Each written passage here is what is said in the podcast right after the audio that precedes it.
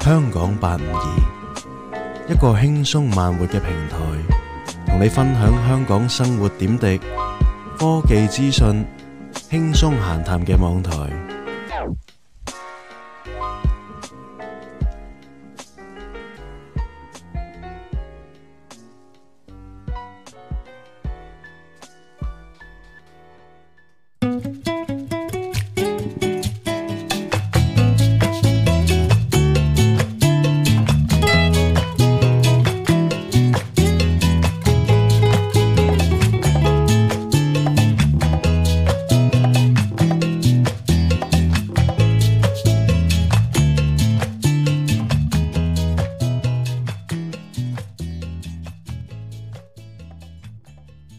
诶、各位聽眾大家好啊，歡迎大家收聽第一百四十一集嘅香港啊，唔係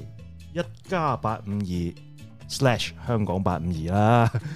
咁咧嗱，咁啊今日就係時間咧嚟到咧，今日就係呢個二月嘅十九號啊嘅星期日啊。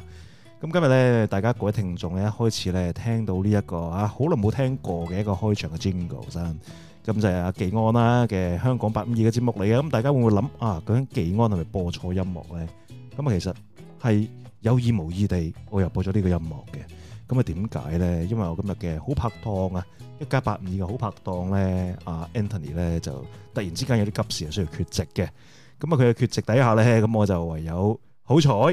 本來咧就係、有三個嘉賓做呢、一個一家八五二啦。咁啊，好彩 Ivan 今日上咗嚟。同我話拍檔喎，咁啊突然間我走咗，咁啊每 Anthony 又好彩有 Ivan 喺度撐一撐場，咁我覺得有見及此啦，我同 Ivan 就香港八五二噶嘛，咁我不如就播翻香港八五二嚟做呢一個一家八五二嘅節目咁樣啦。喂，喂大家聽眾啊，大家好啊，又係我 Ivan 啊，咁啊，係啦，咁係啦，非常之開心啦，又聽到呢一個香港八五二嘅 intro 啦，係啦，咁非常之有呢個回憶啊，誒唔係成個回憶翻晒嚟係咪？係啊，幾咁 iconic 啊，係唉正啦，我都好耐冇同你兩個，即係我同你喺度做節目啦。係啊，即係冇咗阿 Anthony 把聲啊喳喳咁樣咧，啊冇咁沉氣啦，應該啊呢個節目佢而家唔喺度開始，啊就任我哋講噶啦，任你啊。我哋講乜都得啦，講乜都得啦， 同埋我哋玩晒而家啊！唔係咁講真啦，呢、個香港八五二嘅煙草，我諗都都都都，我諗帶俾聽眾好多回憶嘅，因為直接入啲 audience 入邊噶嘛。直接入去你嘅 audience 入面啊！係啦，冇錯 啦。好，咁啊嗱，咁啊，其實咧，我啊能夠同阿 Ivan 兩個又拍翻做呢個香港 slash 一加八五二啦。咁啊，我哋個模式都係會做翻香港誒一加八五二嘅模式去做啦。係係啦，咁就已經準備咗一啲嘅話題啊，仲同聽眾講嘅。咁啊個 partner 唔同咗，咁啊照講啦。咁我一如以往啊，都係會分享翻技安啊過去禮拜有啲咩嘢做過下，覺得特別啊，想同聽眾分享下嘅。嗯咁首先呢，今日呢，我就去街喎，嗯今日見到一部嘅流動捐血車啊，係好耐冇見過啦。 OK 咁亦都我其實最近我唔知 Ivan 你有冇留意到呢？喺個 Facebook 啊或者好多啲 social media 嗰度呢，見到好多啲捐血嗰啲紅十字會嗰啲係咁告急告急啊！哦，血即係佢庫佢都賣賣行廣告啦，咁啊叫多啲人去捐血，嗯係啦，啊事關血庫最近唔夠血啊，唔知係咪因為疫情嗰段期間少人去捐血咧？係啦，啊，或者佢係可能停咗呢一個活動，直情冇得捐，咁所以就誒開始就缺缺缺血啦。啊係啦，冇有錯啦，就係係即係一啊阿 Ivan 你啊，你個思路好清晰啦，就係因為咧呢個血庫喺呢個疫情期間就當然係冇人嚟捐血啦，亦都係停咗呢啲活動啦，係嚇咁啊，令到血庫咧而家係咁告急，咁我都感受到嗰種告急，因為嗯好少去街會見到話有個流動血車係喺嘅係路中嘅。心咁蒲頭，咁你有冇好好好好好好點講啊？好熱血地去去仗義相助咧？啊咁嗰陣時話説咁樣嘅，我就喺度排緊隊買緊雪糕啦。係咁啊到我啦，差唔多。咁我同朋友一齊，咁啊買埋我份嘅啦杯雪糕。咁啊，唉唔得，我見到阿捐車，我好想去捐啊。咁我話去上佢架車啦。哦，咁去到雪糕都唔要啦咁啊。唔係，佢照買嘅。哦謝謝條隊都幾長啊。 OK OK 咁 OK。我諗住好快搞掂嘅啫。咁係啊睇一睇啊，咦好似咦佢。我見到佢門口係閂住門嘅，嗯咁啊門口有個牌話要預約咩時間幾多幾多 scan QR code，咁啊有個人喺裏面見到我喺度望下望下咧就開門，誒你係咪想捐血啊？我哋而家有位喎，係，咁我就中上，係啊我想捐血啊，誒咁樣呢呢邊咧，先生，係係啦，咁就填一份事業嘅 form 啦，四係頁嘅 form 四頁嘅係啦，咁啊 multiple choice，啊唔啊啊是否啊哦哦哦哦哦哦哦呃 yes or no 啊 true or true false 啊 or false，OK，係啦係啦，咁亦都有咩地址簡單嘅地址、電話、姓名啊、聯絡資料啊嗰啲嘢啦，係啊咁啊填晒咁我咁啊，咁我都即係否否否否否咁樣否晒佢咁啊係啊嚟料啦咁跟住啊，霍霍霍霍霍晒，係啦。咁就咁啊！第一樣嘢要同我做咧，就同我驗一驗我嘅血清素啦，嗰啲血嗰啲嘅質素 嗯合，唔合格先。哦，即場知嘅，一驗就，篤手指，哦以前冇呢個動作㗎，我係㗎，我都記得好似係冇嘅，冇啊！咁今次佢有一個動作就係要篤手指啦。哦，咁啊驗一驗我嘅血嗰個嘅血含氧量合唔合格？咁嗯好似十八係滿分，我十七點幾，嗯咁 OK 啦。咁啊嗯十三至十八啊，好先得嘅。誒，我冇亂噏啦。總之係佢有要做做咗 test。總言之，你你合格啦，係啦，啊係啦，男性同女性又唔同嘅嗰個分數啊。咁啊進合格啦，咁 OK。咁啊見到咧車上面咧係有有兩位女誒女士咧係躺平咗喺度捐緊血嘅，當其時咁啊躺平咗喺度，係捐係進進行緊捐血啦，有兩位女士就瞓啊瞓咗喺度咯。 係係 OK OK OK 啊，咁就咁啊，咁啊等埋佢啦，我要搞搞掂啊，我到我啊護士啊幫我度誒量體重啊咁樣啦，咁啊技安當然唔會唔夠秤啦，咁就就啊咁我開始就誒量血壓啦各樣咁樣啦，咁啊就準備埋位啦，咦護士就話啦，咦先生你有啲緊張喎，你血壓有啲高喎咁樣，係啊你會唔會唞一唞先啊，我再同佢量一次，咁啊量啊咁等我一分鐘又量一次啦，咦仲係有啲高喎，先生不如你去行個圈翻嚟先啦，唔好咁緊張，放鬆下你心情先，食杯雪糕先啦，啊咁我就誒乘機，我其實好擔心緊我杯雪糕溶晒嘅當其時。係因為 OK 同我朋友幫我買緊雪糕啊，咁樣係咁我誒正，即刻落翻去食埋杯雪糕先，翻上嚟再再量過咁再做。 啊。咁啊食完杯雪糕咁啊十分翻到鐘，上去就同你驗翻，咦你血糖好高 喎，再篤手 指啊，係咁又冇咁啊，係咁啊再量血壓啦。咦先生，你嘅血壓好穩定喎，都係同之前一樣咁高 喎，哦 OK 會唔會考慮下晏啲再嚟過，或者下次再嚟過啊？咁樣我 OK 咯，咁啊 at the end 我都係捐唔成。哦，即係唔係話捐就捐嘅，都要有一個合適嘅狀係啦態之下去冇錯捐啦嘅冇，OK 錯啦。唔係咁正常嘅，老實啦，即係捐血，我我我咁大個仔都捐過一次嘅，哦但係咧捐血嗰一下係真係緊張嘅，老實我嗰一刻我又唔覺得自己好緊張，係嘛係啦。咁？OK，但係佢就話嗰個血壓就上壓唔可以高過一五零啦，下壓就唔可以高過一百。咁我每樣都啱啱過界，就哦街貼 OK 係啦 OK，咁當其時，所以就就就捐唔上咯。嗯。係咁但係我諗而家嗰個，因為我我我對上一次捐血都好多年前嘅啦，已經係啊，我諗十幾年前嘅啦，已經。咁我諗而家同以前嗰個醫療嗰、個，即係可能嗰啲誒設施同埋嗰啲科技又可能又唔同咗啦。咁我諗而家會嚟得冇以前咁痛啩，係嘛？啊篤手指都係咁嗰下痛。我篤手指，嗰啲就係啦我。從來覺得捐血打針嗰啲我又唔覺得好痛。因為我我好深印象啊，嗰次捐血係好都幾痛下嘅。佢唔係誒，佢、當然會拮支針落去啦，係啦，就喺手臂啦，但唔係係拮嗰下痛，而係一抽第一下血出嚟嗰下係痛嘅。哦，係啊係啊係啊，我係幾痛下嘅。哦咁我記得佢，我唔知而家點樣啦。我上到去 佢就見即係誒叫我即係報完重啊，量血壓之前咧咁等嘅期間，誒、先生嗰度有好多飲品啊，見你嘢飲翻多啲水啦，又問我有今日飲有冇飲啊，最少三杯水啊咁樣。嗯哦哦，未喎，有有冇其他嘢咁都 咁啊，整支藍妹先啦。妹 啫，有冇有咩喜力啊？ 咩？À. 早餐飲開喜力㗎咁有啲咩飲品喺嗰度嘅咧？多選擇啦，維他奶啦補抗力啦，哦，OK Ờ, 維他蒸餾水啦，係葡萄適啦，哦，即係都有啲建議嘅產品嚟嘅。係啦，有啲誒 OK 有啲誒維維他奶都有，係維他奶都有，係係即係係相對嚟講，我諗係健康啲嘅飲品， O K O K O K，係啦係啦，嗰啲咁樣嘅嘢啦，啲好濃嗰啲就冇 Ừ, 啦。嗯 O 咁 K 我就選擇飲支水咁樣，我任你飲，任你飲啊！ O K，我又拍咗一支咁樣就係啊，end up 就最後都搞捐唔成啦，好可惜嗰就啊！咁會唔會話再擇一再去咧？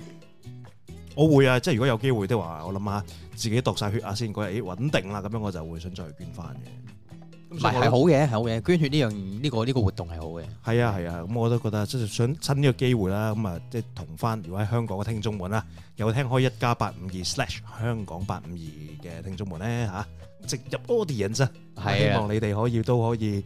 誒幫助一下啦啊！血庫既然而家係真係唔夠嘅，咁諗即係其實我覺得捐血呢樣嘢，你除咗話救人之外，因為佢成日有個呼籲有個 slogan 就係話誒捐一次血，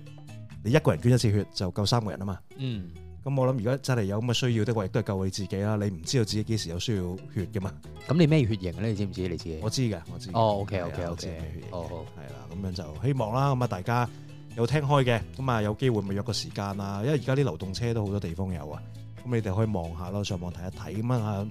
幫助到捐血啦，幫到別人，亦都可能幫到自己嘅。你永遠唔知道自己需需要俾人輸血嘅嘛，係咪先？Touch wood 啊！咁當然啦，祝聽眾們係要啊身體健康好啦，你唔需要由自可，但係就做足個準備啦。最壞嘅打算，最好嘅準備嘅。係冇錯，係咁啊，喂，下樣嘢啦嚇，講完啲咁正經嘅嘢，我又講下啲娛樂嘢啦。係。我同咁你就離不開，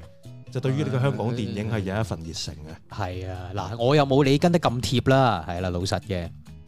老實嘅，我冇你跟得咁貼啦。咁啊，誒、變咗其實誒、你又嚇、基本上一有新戲上就即刻可以去睇啦。咁我啊可能時間上就冇咁充裕啦。我讀咁我去到好後期咧，好近期咧，咁啊先至可以睇到呢個《毒舌大狀》嘅。係係啦。咁啊，我知你之啊前。嘛，我讀先有咁嘅時間可以成有日冇自己去睇戲嘅。咁講？有冇咁講？唉，我都不自己羨慕你有啲咁嘅空閒嘅時間啊，其實。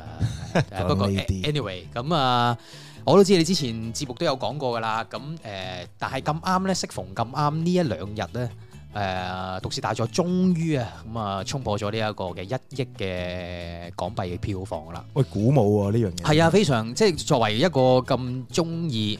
香港電影、港產片嘅我哋啦，嘅香港人啦，係啦，係即係都幾熱，即即係幾幾鼓舞嘅，即係幾幾幾值得去去去表揚一下嘅呢樣嘢，其實我哇覺！得我就唔知阿古生點睇喎，佢嗰個搞抌咗咁多錢去搞嗰套《明日戰記》，哦，咁我又覺得冇嘅，埋單七千幾萬啊好似係咪？八八千幾，八千八千幾幾係啦。咁我又覺得冇嘅。咁其實咁佢都係一個好撐香港電影嘅人係嚟嘅，係啦。係咁咁見到見證住呢一樣咁樣嘅嘅嘅嘅嘅記錄嘅誕生，其實都係一件開心事嚟嘅，係係啦。咁啊，同埋我想講多少少嘅關於毒舌大狀。係咁啊，可能之前都講咗好多啦。咁其實我想講一講《毒舌大狀》最起初創作嘅原點啊，係啊。咁因為我近期都開始睇，都都都睇完套戲咁之後，都有興趣睇翻佢啊啊吳請偉倫 making off 係啊又唔係 making of 嘅，即係啊吳偉倫導演嘅一啲專訪啦。係咁啊睇過幾個專訪，咁佢話其實創作呢一個《毒舌大狀》嘅原點其實咧，最初咧就誒。呃啱啱佢電影公司個老闆就話想佢啊，今年開一套戲，係啦。咁誒，咁開頭佢係諗住，咁佢係主要都係誒，佢、之前係編劇嚟㗎嘛，佢主要都係編劇一啲嘅動作片嘅，係啦，即係呢啲好似線人啊、證人啊咁嗰啲㗎嘛，佢主要做呢啲類型嘅編劇啦，係啦，動作片好熱血、平零白爛嗰啲咁樣嘅。係係啦，咁啊，既然係咁，老細老細又講到啊，老闆又講到話要做一套戲啦，咁啊啊，咁不如動作片啦，咁樣係啦，咁啊動作片好啦，咁啊咁啱又適逢有疫情嘅緣故，咁啊變咗檔期各樣啦，咁變咗又停咗喺度，咁啊老細就喂唔好啦，喂改改第二個類型嘅戲啦，咁樣，咁佢又諗啦。啊，自己最擅長係寫呢個動作片啊，咁啊有啲咩第二啲嘅戲種可以可誒，同、呢個動作片一樣咁吸引呢？自己寫落去，咁佢又諗起啊，不如法庭戲啦。法庭戲係根本就係一個唔使用用手，唔使用劍啊，都拍戲都可以好嗯似打仗一樣咁精彩。以為都係啦唔使用攝影機啊，係啊，即係用靠把口啊，唇槍舌係劍都已經可以好精彩嘅啦，一個動作片嚟㗎啦，咁樣。係係係啦，冇咁錯你又開始構思呢個劇本啦。咁啊，與此同時，咁佢其實佢最最起初佢構思嘅時候，佢就諗起兩樣嘢，一個摧毀人哋一生嘅人，係再加上一個摧毀人哋一家嘅人。哇係啊，佢最初創作嘅原點就係用呢一樣樣嘢慢慢寫呢個劇本寫出嚟係嘅，所以係都幾引人入勝嘅。係係啊，不過我諗我諗喺，因為呢套戲咧，我有好多喺美國嘅朋友咧都有睇過㗎啦，已經，因為佢好似參同香港同步上啊，係係啊，咁所以其實我諗好多美國嘅聽眾都有睇過㗎啦。哦，係我嘛唔奇啊！呢套戲喺外國係有上，係啊係啊，差唔多同步嘅，因為我我我有啲朋我有個朋友喺西雅圖，佢都睇咗啦，好早已經。喂，呢呢套戲咧，我想問下你，你誒入入戲入場睇之前咧，你覺得佢係一套咩啊？笑片，因為佢賀歲劇嚟噶嘛。哦，咁啊，因為我入場睇之前呢，咁我啊咁啱之前就同你做呢個一家八五二嘅節目，咁啊咁 啱你有個影評咁就，咁啊同我哋講過啊，咁我冇哦我就唔係唔冇係叫做冇劇透啦劇，透啊但係就個個類別就唔係話一套喜劇咁簡單咯，咁樣。咁其實我都知嘅，因為之前我都睇過啲報道，佢係一套正劇嚟嘅，係係啦，因為我咧，我知道我得知套戲嗰陣時，我就覺得好想睇啦，睇 trailer。嗯咁咪睇緊嗰套誒《飯飯氣氣攻攻心》心嗰陣時嘅係啦 trailer 就係講緊《毒舌大狀》，係而當其時個 trailer 咧就得黃子華喺個法庭度自己噏一大扎嘢，就話誒、哎最有一句好經典嘅金句啦。嗯，但係當其時有鱷魚淚啊潘志文講喺最尾嗰集大結局最後一句對白就係話：，係我唔怕你啲咁契弟嘅，因為我最契弟。 O K，即係呢一句喺鱷魚裏面， 啊鱷魚淚裏面啦，啊潘志文嘅經典對白啦呢呢一句真係你先知嘅，我都唔知嘅真係。啊，你冇睇鱷魚嚟嘅唔係唔係，我唔係你個 era。 ，L 你啊歲月流星， O K，啊咁係一個咁嘅金句嚟㗎。可能啊，係即係我哋有啲練力啲嘅聽眾們可能會知呢一句金句啦。咁我就覺得，咦，係咪搞笑咧？但就 算係黃子華搞笑嘅，我都會有興趣睇。咁但係睇完之後，又真係完全唔係一套笑片。唔係呢個呢、個都可以講講嘅，因為因為其實以我所知啦，咁本身誒點解《快攻心》之後會播一個咁樣嘅嘅預告咧，《毒舌大狀》，因為佢係同一兩套戲都係同一間電影公司嘅，哦，係啊、咁老闆見啊《快攻心又》又又收得喎，咁啱啱又又拍緊呢個《毒舌大狀》，咁啊喂，不如擺擺個誒、呃、電影嘅預告擺喺《快攻心》後面啦，咁樣。啊，係啦，咁啊，即係等啲人可以啊，即係誒期待住，咁啊可以去到新年再睇咁樣。係啦，我就抱住咁嘅心態啦。咁啊，係係係，成咁功啦啊中咗咯，係啦係啊中咗，OK 嘅，係中啊，晒中晒。係啊咁呢一套係第一套香港破億係咪啊？係啊，冇錯冇錯冇即係錯，票房最高啊，歷史上最高嘅一套戲，而家仲繼續繼續去緊，繼續升係啊緊，，係啊，哇，其實好犀利嘅，你諗下，佢係一月十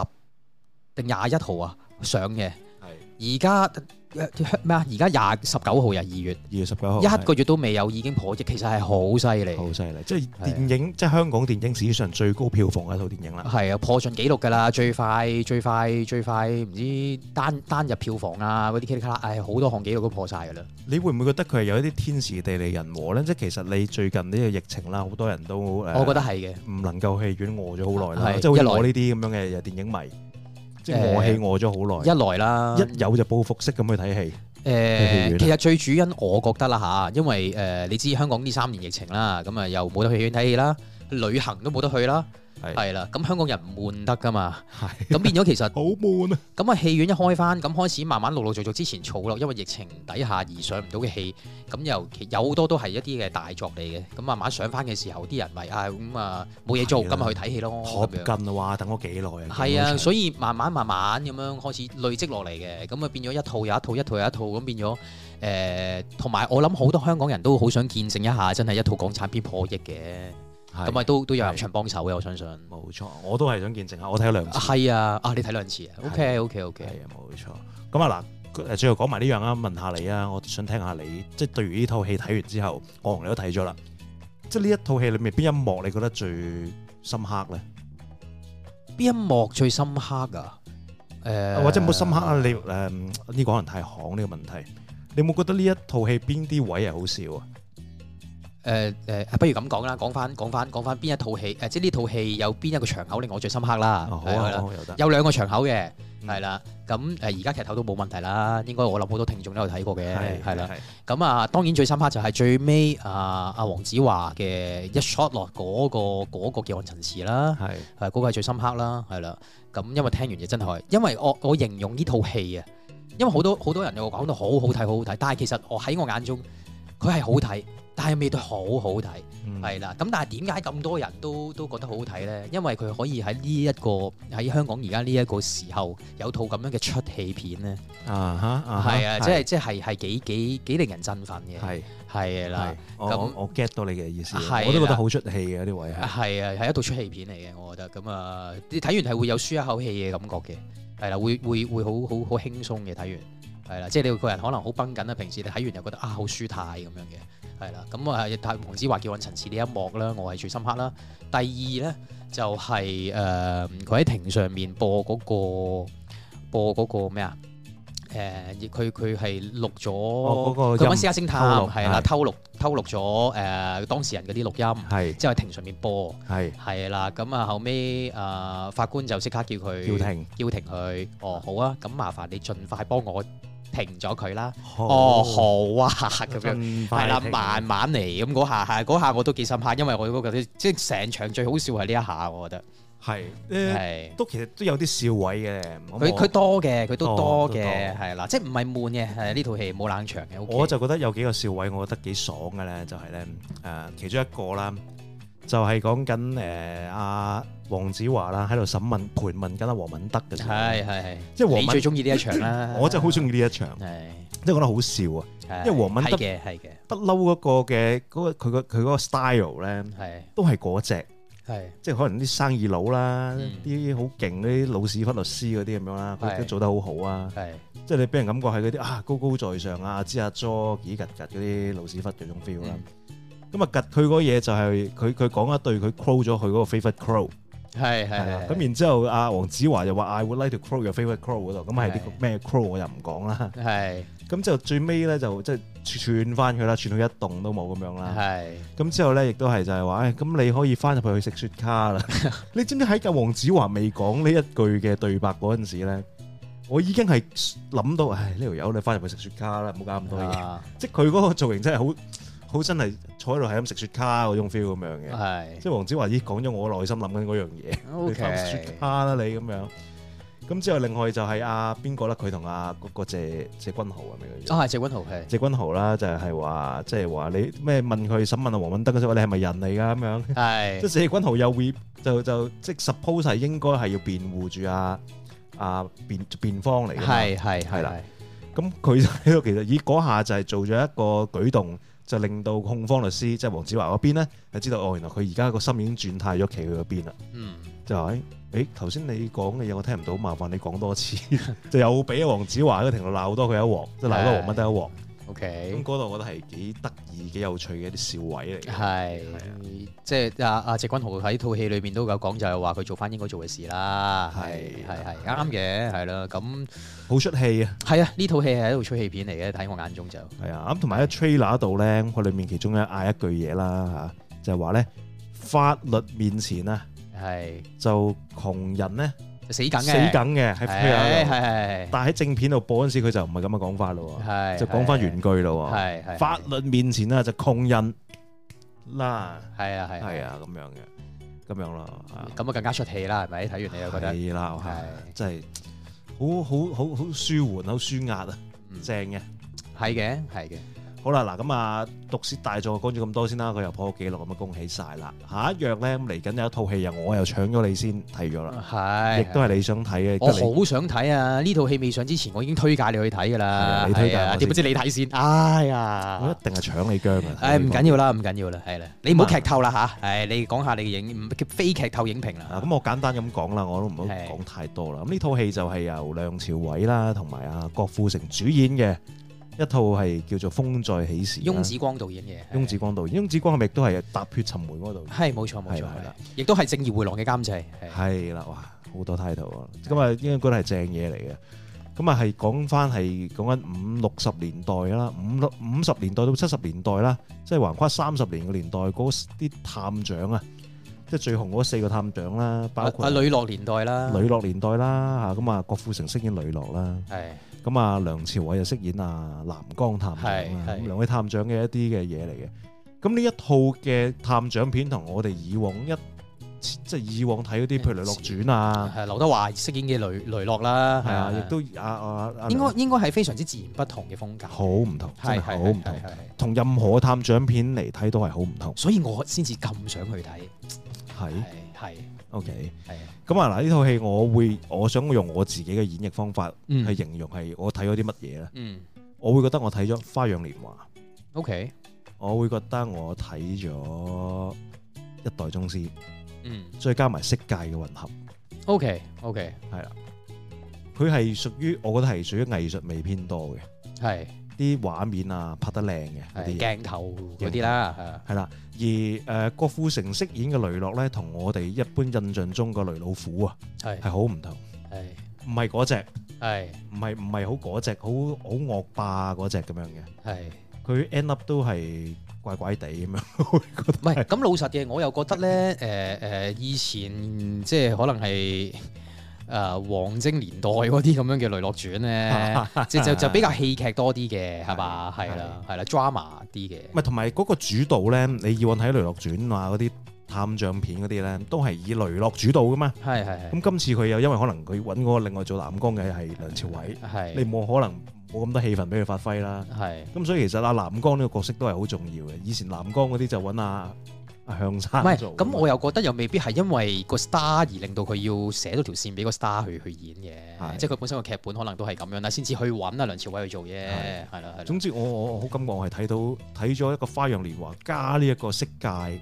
嘅嘅感因為咁受啱佢嗰個年代背景都係咁上下，都係嗰啲年代啊係嘛，啊有啲佢衣着啊嗰啲咁樣，佢好突出佢嗰啲衣着嗰啲旗袍位啊，係係係係係係，係所以佢係有啲藝術好味喺度 details 咯，應該係係啦，但係但係但係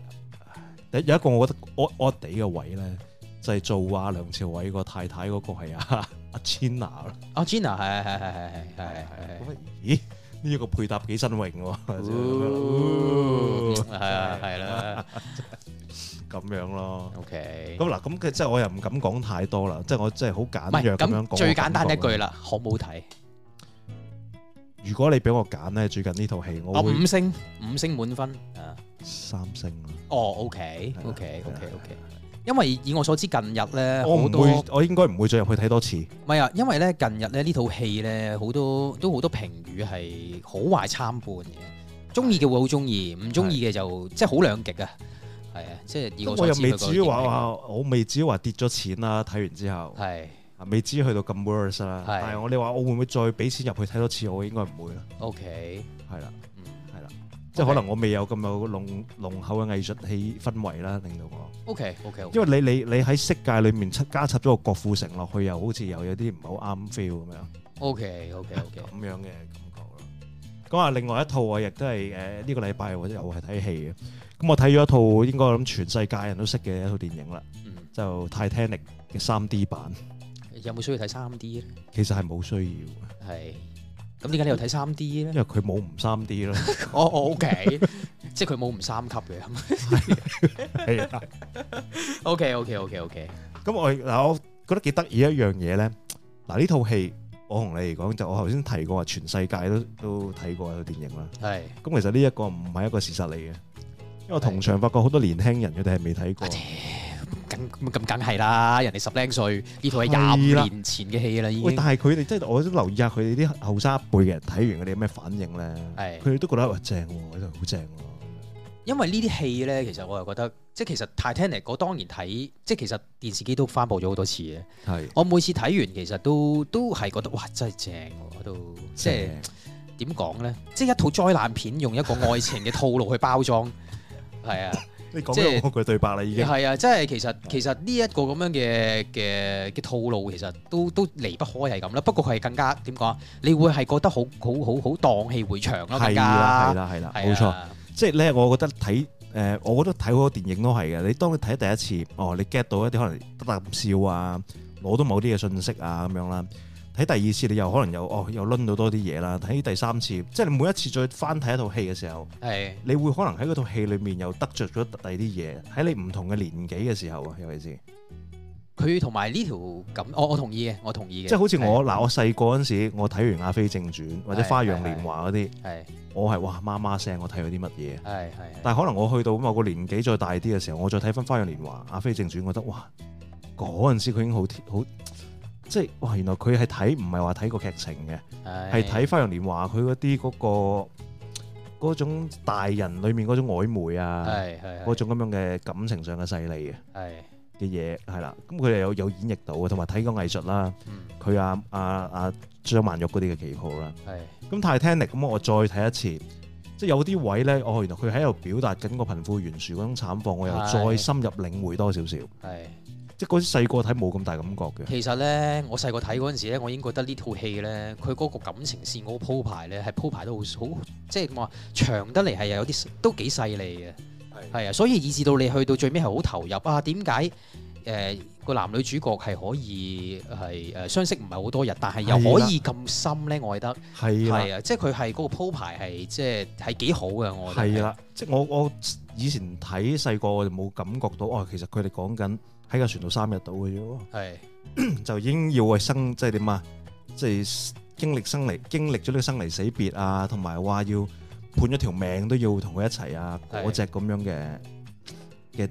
至死不渝啊，去到同埋呢套戲咧，即係令誒、呃我係最深刻印象咧，我唔同年代睇真係有唔同嘅領會嘅，係我同意嘅，因為我細個睇咧，我最深刻印象同埋覺得最正嘅一幕咧，就係咧 Leonardo 咧喺喺誒呃喺喺個唔知係咪晚會啊，喺架船上面咪有個晚會有個晚餐係啦，咁啊啲人又誒即係類似係落佢啦，啊你窮窮小子咁樣啦。係係啦，咁之後佢又話佢佢佢完全都唔介意呢啲嘢嘅，係最緊要係開心做人係啦，嗯係有自由活活咁着樣每一日嗰啲啊，係啦活咁着當下。我僆仔嗰陣時睇十零廿歲嗰陣時，我覺得好正嘅呢一幕，哦，係啦。但係咧，再過多幾年啊，之後再翻睇翻咧，我反而覺得最正唔係呢一幕，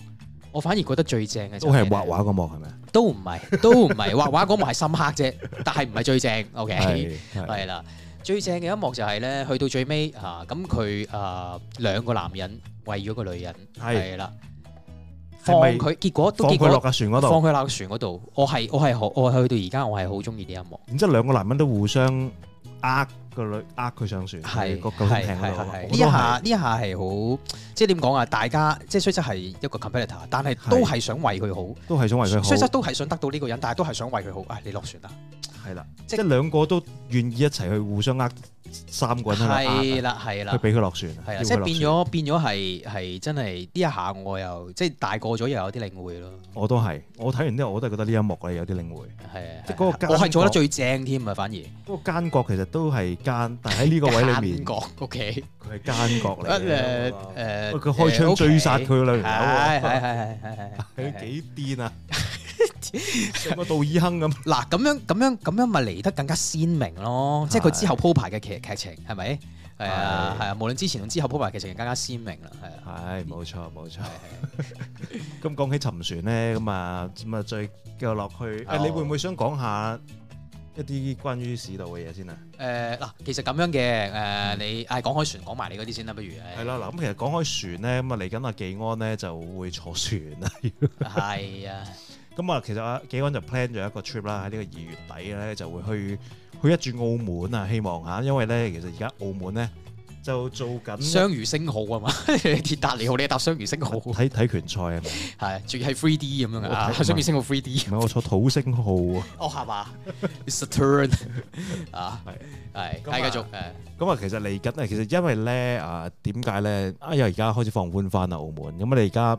我又未想去搭飛機住，啲機票好貴。係但係到但係調翻轉咧，澳門咧佢係想吸下客啦。咁啊，做咗有一啲啲優惠啦，優惠嘅。係咁咧其實就叫做想你遊澳門啦，呢一個咁嘅優惠啊喺澳門政府嗰邊搞嘅。咁呢個推廣嘅活動咧，就係由呢一個二零二三年嘅一月十三號啦，至到三月嘅三十一號期間咧，咁咧你就可以去買呢一個嘅船飛啦，都係會買一送一，即係咧你係買一程去，咁啊送你回程啦。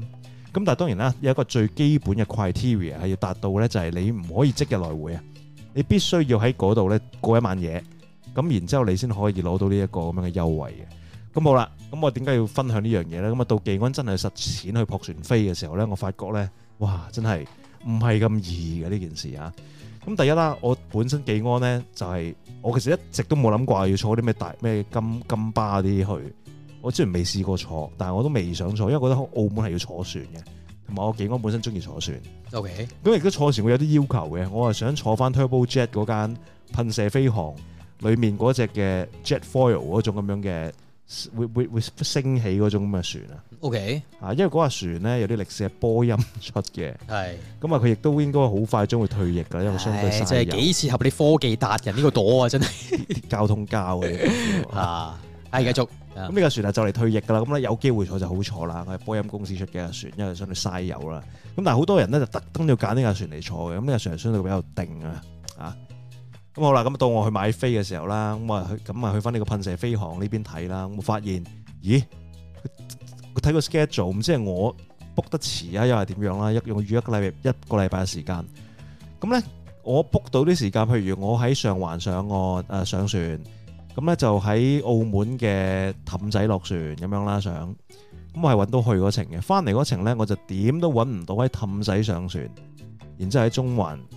呃落船，翻嚟嗰程揾唔到，嗯咁咧即係時間嗰度揾唔到啦，全日都冇啦，竟然可以啊！嗯咁之後我就話唯有退而求其次，咁好啦，我唯有喺港外線碼頭，即係另外嗰邊嘅澳門嘅另外一個碼頭上船，就喺中環落船誒、呃上環嗰度落船啦。嗯，係咁啊，揾到有啲時間係夾到嘅，咁我都就照 book 啦。哦，book book 唔到嘅噃，原來你喺邊度上船，即係你你去嗰程係點樣，你翻嚟嗰程又係要點樣嘅，係啦，咁就指定噶嘛，應該係係啦係啦。就唔俾我 book 咁樣嘅形式嚟攞買一送一。 OK，咁既然唔得啦，咁冇計啦，揾暈晒全部 schedule 唔得，咁我就唉 jet foil 又冇嚇、try cat 又冇，咁我就要轉公司啦，噴射飛航唔得，咁我就去咗呢個金剛飛航啦，坐藍、哦，OK，坐藍色嗰只啊，真係要。係藍色嗰陣咧，去個網頁嗰度咧，佢就話要我去去個 counter 度買喎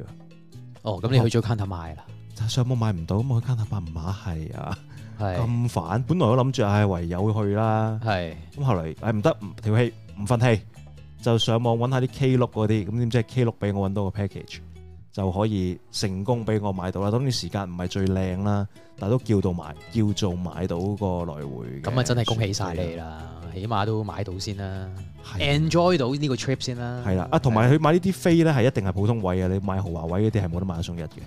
喂咁冇死錯人嘅呢啲優惠。係啦，咁啊普通位嘅飛就為八六蚊一張啦，係係啦，咁都抵玩啦，買一送一。係係啦，買一送一，係啦，抵玩啦。 ，OK 嘅，咁啊船飛免費。以前如果你係啲淨係男仔去，可能你買啲龍票，可能仲抵。唔係，不過老實嘅，我我近期都有 friend 去咗澳門，但係佢哋都係坐坐陸路去算啦。哦係，啦竟然係咁啊！係啊，都費事費事坐船啊啦。因為我聽過啲人講話坐陸路嘅體驗麻麻地，因為好多人好似發現新大陸咁喺度 view 啊，哇，哇，哦係嘛？係啊，啊，咁我真係唔知喎。哇！你睇嗰度人工島啊，啊好興奮啊啲人，哦，咁可能如果你第一次去，咁可能都係你都係其中之一啦。我都覺得我會其中之一。係係成車都係咁，你可能你唉唔知，我我自己中意坐船啫，唔關事嘅。嚇，啊即係見到人工島，哦人工島啊，我都想啊。誒係啊，咁啊分享下啦。咁啊，我應該就嚟緊呢個禮拜唔需要請假嘅，因為我禮拜日都仲可以翻到嚟做呢個節目嘅。咁到時會再同聽眾分享下喺澳門我嘅歷奇經驗，發現有啲咩新大陸啦。好啊，咁啊，下個禮拜又多個 topic 講下啦。係啦，冇有錯。交俾你啦，阿阿 Ivan，你講下你哦，嘅其實咁樣嘅，咁誒，咁啊，頭先你講開你呢個禮拜做咗啲咩啦？咁我剛剛呢個禮拜咧，唉，咁啊都係工作、工作同工作啦。 咁我過去嗰個假期禮拜六日咧，咁我都仲要喺呢個誒灣仔嘅會展開工啦，因為有呢一個啊展覽啦，係啦，B B 展啦，啊今次係係啦，咁啊 B B 展，係啊，帶嗯啲 B B 出嚟俾人睇啊荷花 B B 展啊，咁啊香全港唔係啊，係係香港最大型嘅 B B 展嚟嘅，如果有去開嘅朋友都知㗎啦。哦，冇去開係啊係啊長輩圖加 B B 展咁啊。咁啊，荷花係個 brand 嚟嘅哦，係啦 OK，係啦，我唔荷花識 B B 展嘅係啦，咁啊一年兩次啦，咁我又今年又有去啦，咁樣，咁啊，咁今次呢個展覽咧，其實誒、呃都點講咧？因為其實我身邊好多朋友都有講噶啦，就係話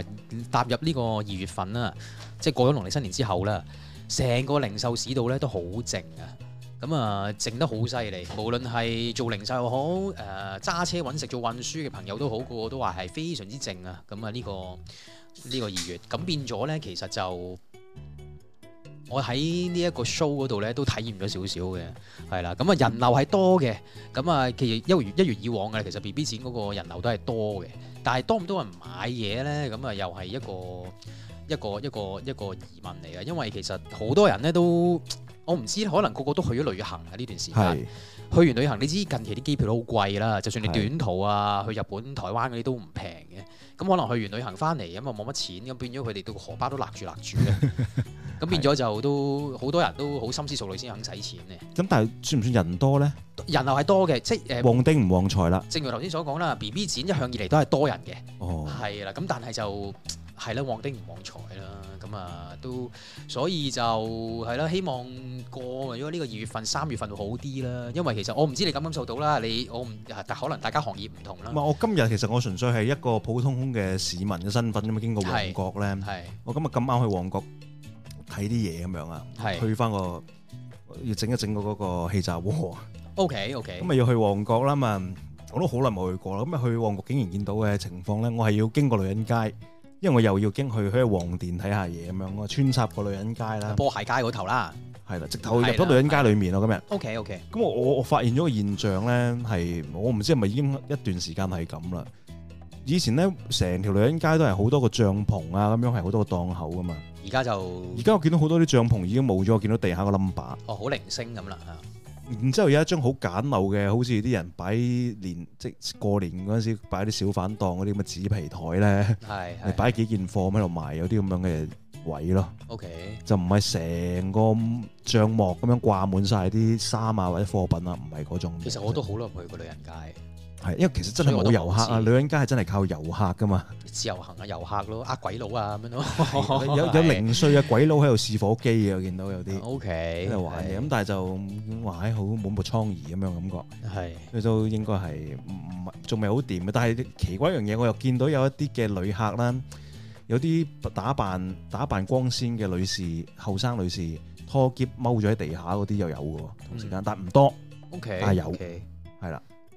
咁我其實我自己都覺得咧，其實啱啱呢個月頭開翻關咧，復甦緊，我諗緊開頭以為啊，會唔會一一一窩蜂啲遊客即係自由行嗰啲會落湧落嚟咧咁樣，但係又係咯，近呢幾個禮拜觀察又唔係話真係好多，係有嘅係有嘅嗯，但係係咯，即係可能都要時間咯。但係食肆我諗點都好過之前嘅，我諗食肆就食肆好好多，咁你係啲啦人都想出嚟食啦，係啦，咁咪食飯都必須啦，係啦啊係，同埋係咯，咁反而零售係爭啲咯，咁希望嚟緊好啲啦。所以希望嚇可可能見到而家我哋見到呢個情況叫做復甦榮啊，啊，係啦係啊啦。 ，OK，因為咧，我其實問過啲國內嘅同事啦， 佢哋話啊係我哋打算去日本旅行喎，佢哋哦，OK。係都唔係好稀罕你香港嗰啲咩啦。其實都係係啊嘅，咁啊，同埋大家都餓咗咁耐旅行啦，咁應該都去外地多噶啦，冇冇錯啦，冇錯啦。係啦，就係咁啦。好，咁啊，我哋最後啊，想啊啊講一件開心事咁，同大家分享下啦。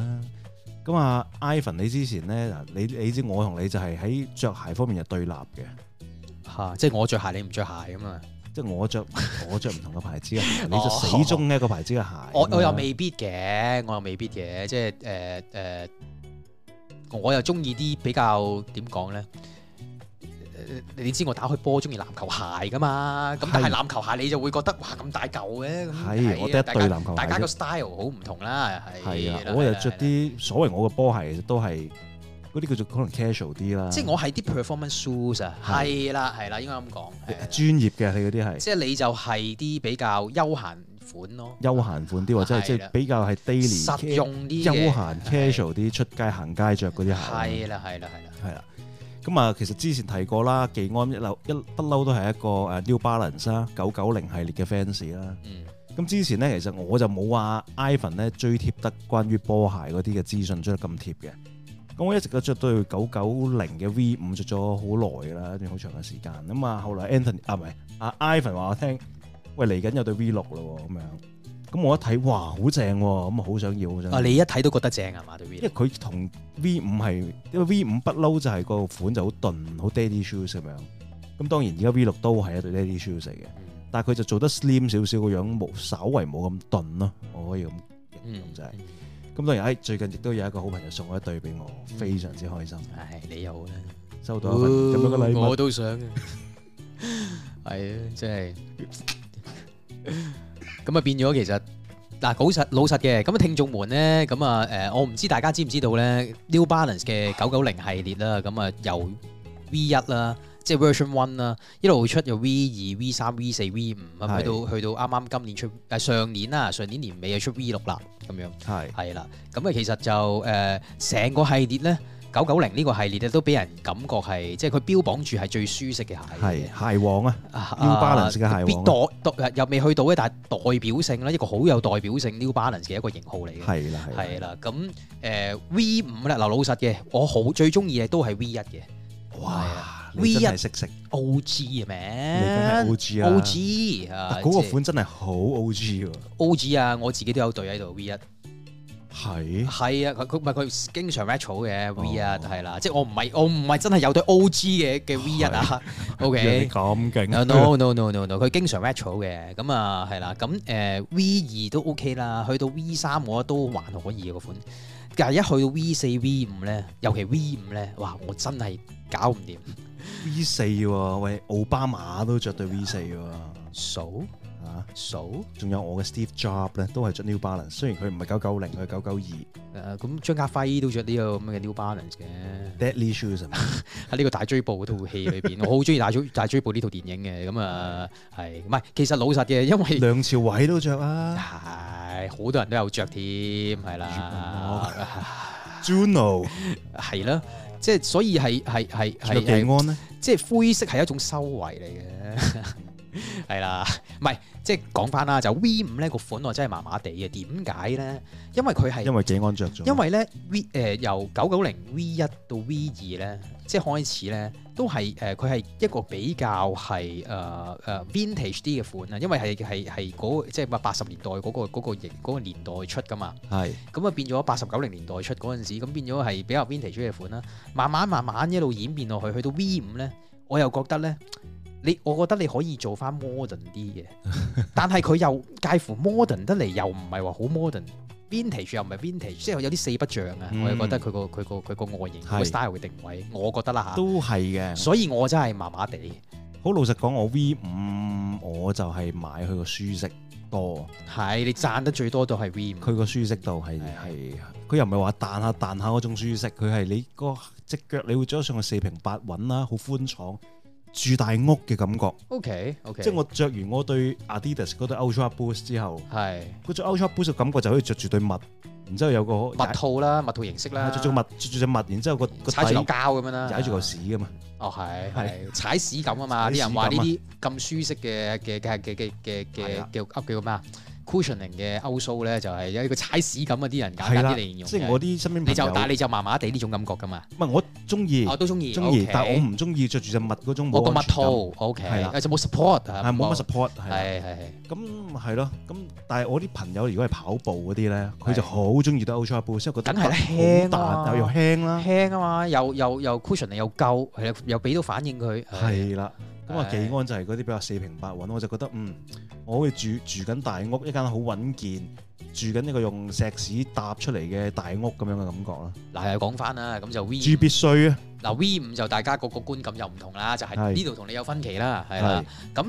咧誒，但係一出 V 六咧，我就好中意啦。其實老實有啲咁嘅事，係，因為其實佢佢擺出嚟先。喂可以啊。其實我都未睇過實物啊。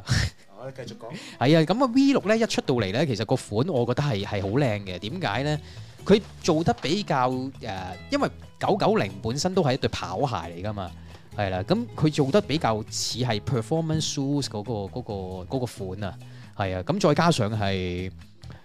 保留翻九九零嘅少少嘅外觀喺上面啦，係啦，一啲嘅拼皮啊咁樣，咁變咗係我覺得。係咯，你一去就應該係去到咁盡啦，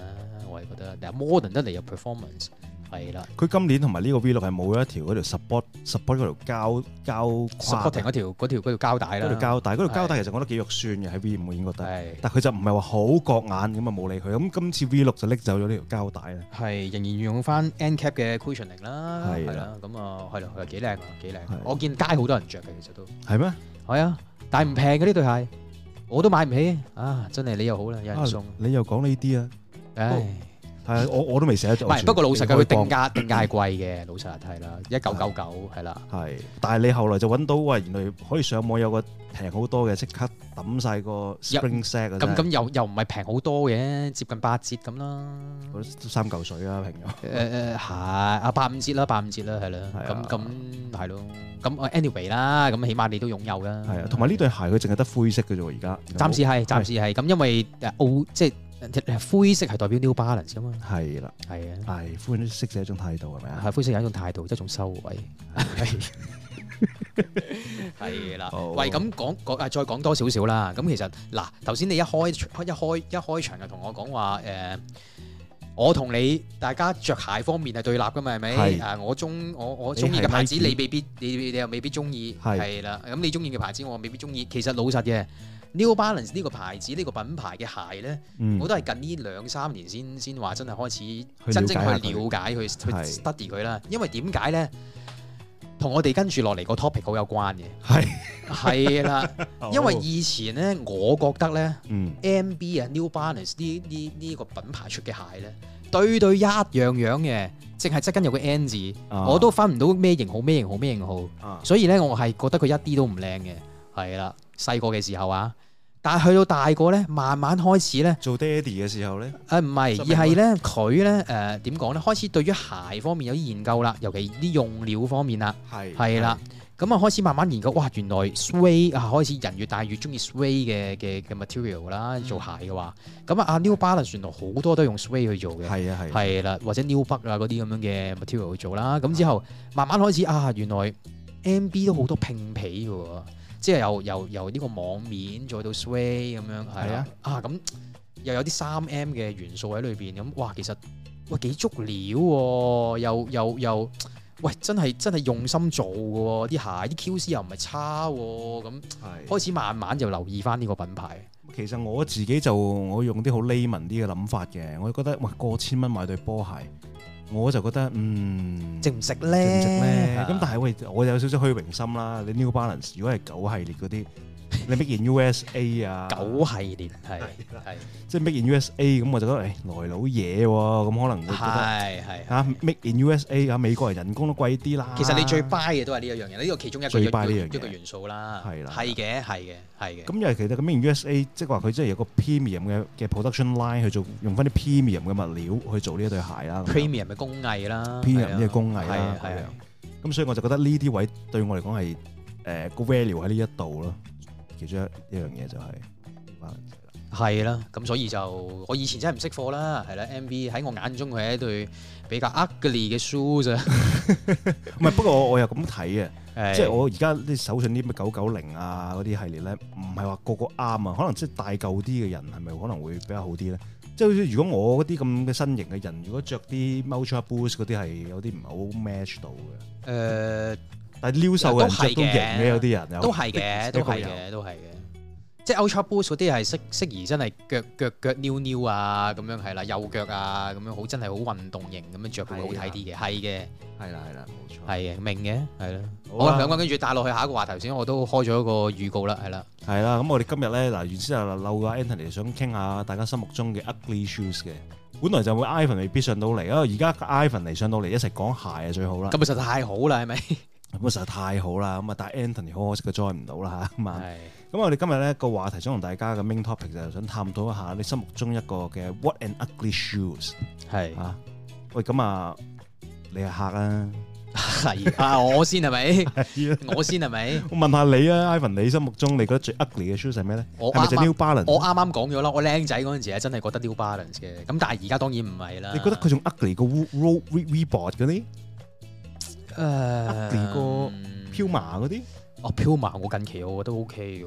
喎， 唔係不過又咁講性價啦，比好高唔係睇你睇你係邊一類型嘅鞋啦，係啦。如果你話 Puma 嘅話咧，係啦，咁佢嗰個 performance shoes 咧係 OK 嘅，但係如果休閒嗰啲咧就嗯一般般啦，係啦，又未去到係 ugly 嘅。係咁如果你話真係好 ugly 啊，好 ugly 呃誒、clocks 誒呢個都係一個出咗名嘅 ugly shoes 啦，係啦係啦。都真係都頗為 ugly 一下啦呢一個啊，係我由細個好真係幾歲開始到而家，啊我都覺得最 ugly 係啦，我醒起啦，最 ugly 係咩咧？一對鞋係咩鞋咧？誒嗰啲咩咩 Yasaki 啊哦嗰啲，但係我唔係講緊係佢佢佢係其中一個款核突啫，我覺得佢唔係綁帶嗰啲款啊，我講緊啊魔個術魔貼術貼嗰啲啊。嗰啲嗰啲係功能鞋嚟㗎係咪啊啊啲誒唔係咁，就係話嗰啲鞋咧，就係專係俾一啲即係唔方便綁鞋帶嘅人着嘅係，係啦。咁咁咁誒，但係我真係覺得好 ugly。係啊，我明白佢係個用意係點樣嘅，但係我係唔會買唔會着咯。係啦，我個人觀感係咁樣咯唔。係我自己覺得最 ugly 嘅鞋咧，有有有人着出街嘅就係着涼鞋加加對襪咯。着涼鞋加對襪啊，我經常都係咁嘅，着對拖鞋加對襪嘅喎。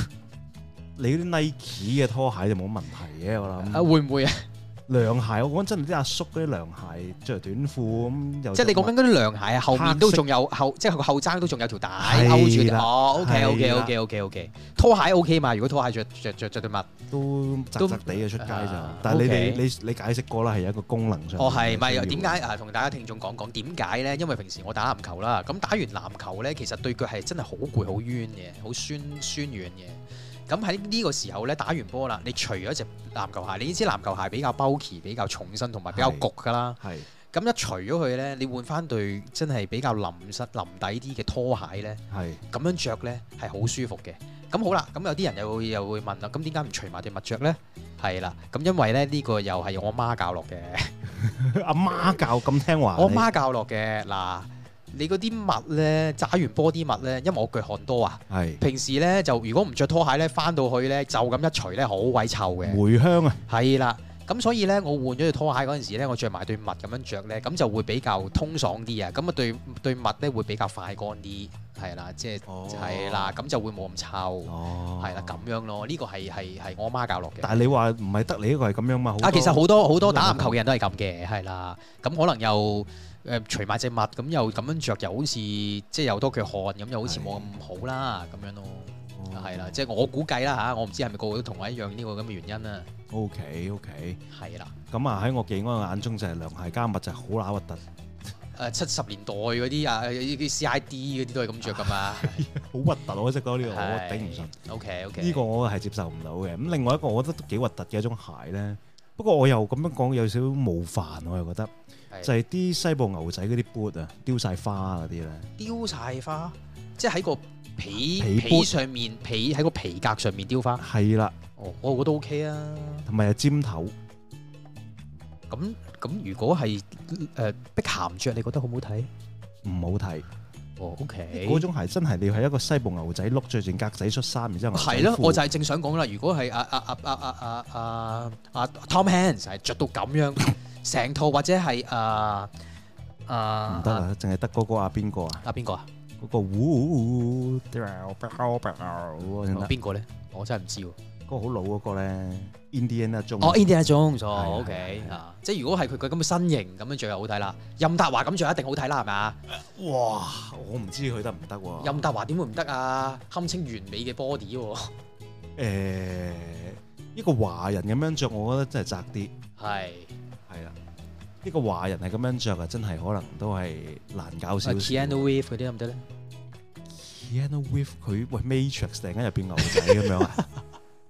啊，啊西部牛仔喎、咁，OK 又 OK，係搞唔掂喎。呢我又覺得 OK 啦，配合你個造型啫。同埋佢有啲係有個鋸齒喺後面嗰啲呢。我哦嗰個叫叫馬刺啊，係啊馬刺啊，係啊，咁啊等你騎馬嗰陣時係啊，咁啊吉只馬等佢跑快啲咁樣啊。咦，好鬼殘忍嘅真係。係 Spurs 啊，嗰個我冇我冇我冇理解錯啊，嗰個叫 Spurs 係係啦哦，OK 係啦，咁啊呢個我覺得都係嗯誒，我我自可能我技安接受唔到啦。但係咁你話如果係一個西部牛仔咁樣着，可能係型嘅。